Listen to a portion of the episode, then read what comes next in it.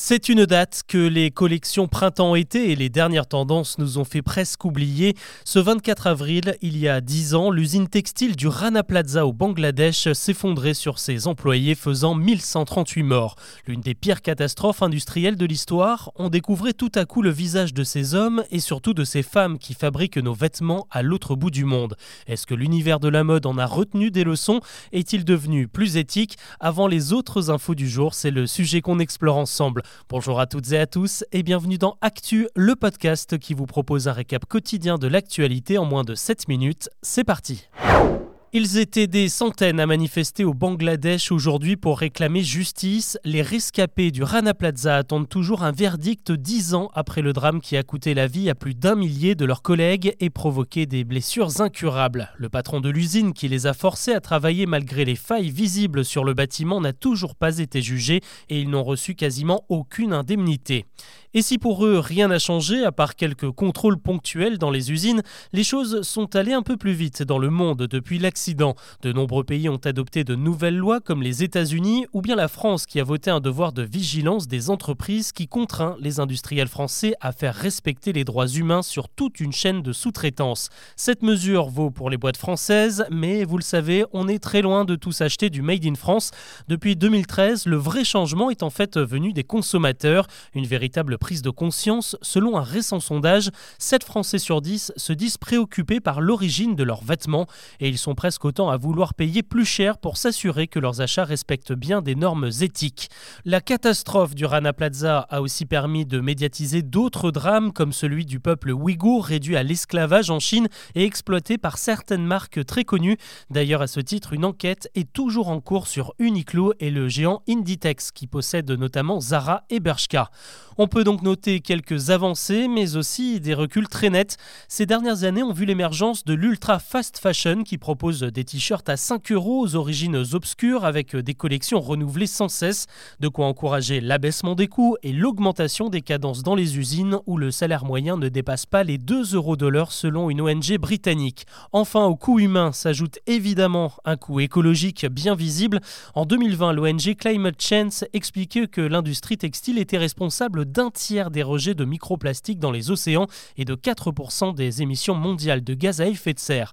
Aujourd'hui, certains pays pauvres se sont transformés en véritables décharges. À Nairobi, au Kenya, 4000 tonnes de déchets sont déversées chaque jour, des montagnes de vêtements que nous ne mettons plus.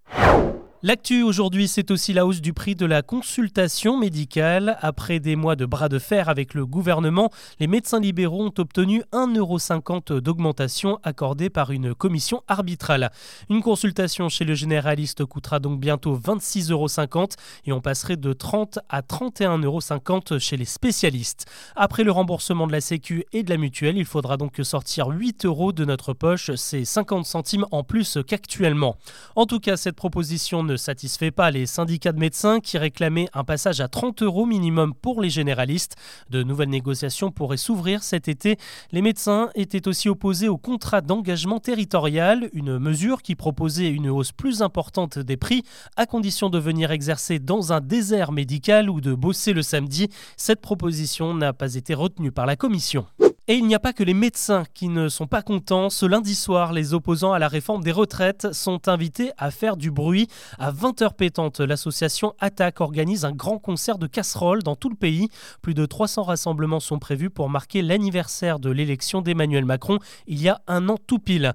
Des casseroles qui poursuivent décidément les ministres et certains élus dans leurs déplacements. C'est le cas du ministre de la Ville Olivier Klein en visite en région parisienne ce matin ou du député Renaissance Jean-Marc Zulési qui a a dû écourter son passage à la fête de la fraise à Salon de Provence ce week-end.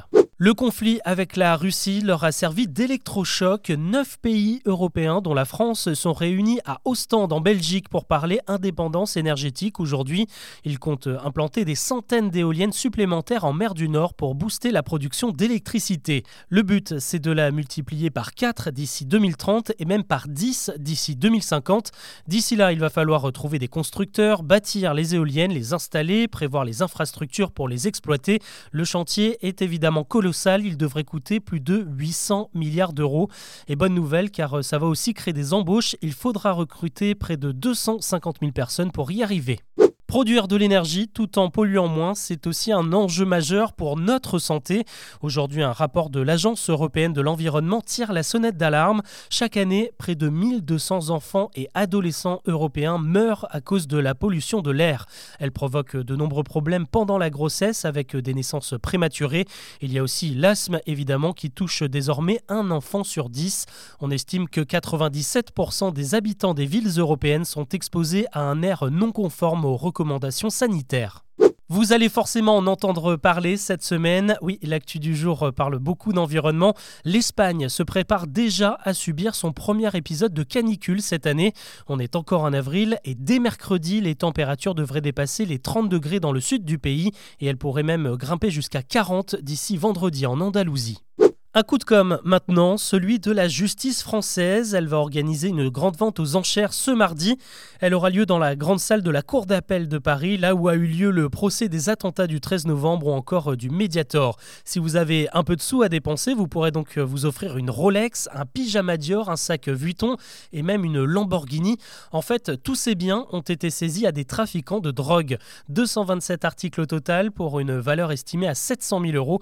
Tout l'argent sera reversé à la et à la prévention contre la drogue en France. Allez, on termine avec la série Stranger Things, ou plutôt avec euh, ses créateurs, les frères Duffer. Et bonne nouvelle pour les fans, puisqu'ils préparent leur tout nouveau projet, une autre série intitulée The Borough. Il sera là aussi question de surnaturel, puisque l'histoire nous embarquera dans une communauté de retraités. Elle va voir un groupe de héros improbables s'unir contre une menace qui pourrait leur voler la seule chose qui leur manque, le temps. En attendant de découvrir ça, la saison 5 de Stranger Things est toujours en préparation. Voilà ce que l'on peut retenir de l'actu aujourd'hui. Je vous donne rendez-vous demain pour un nouveau récap.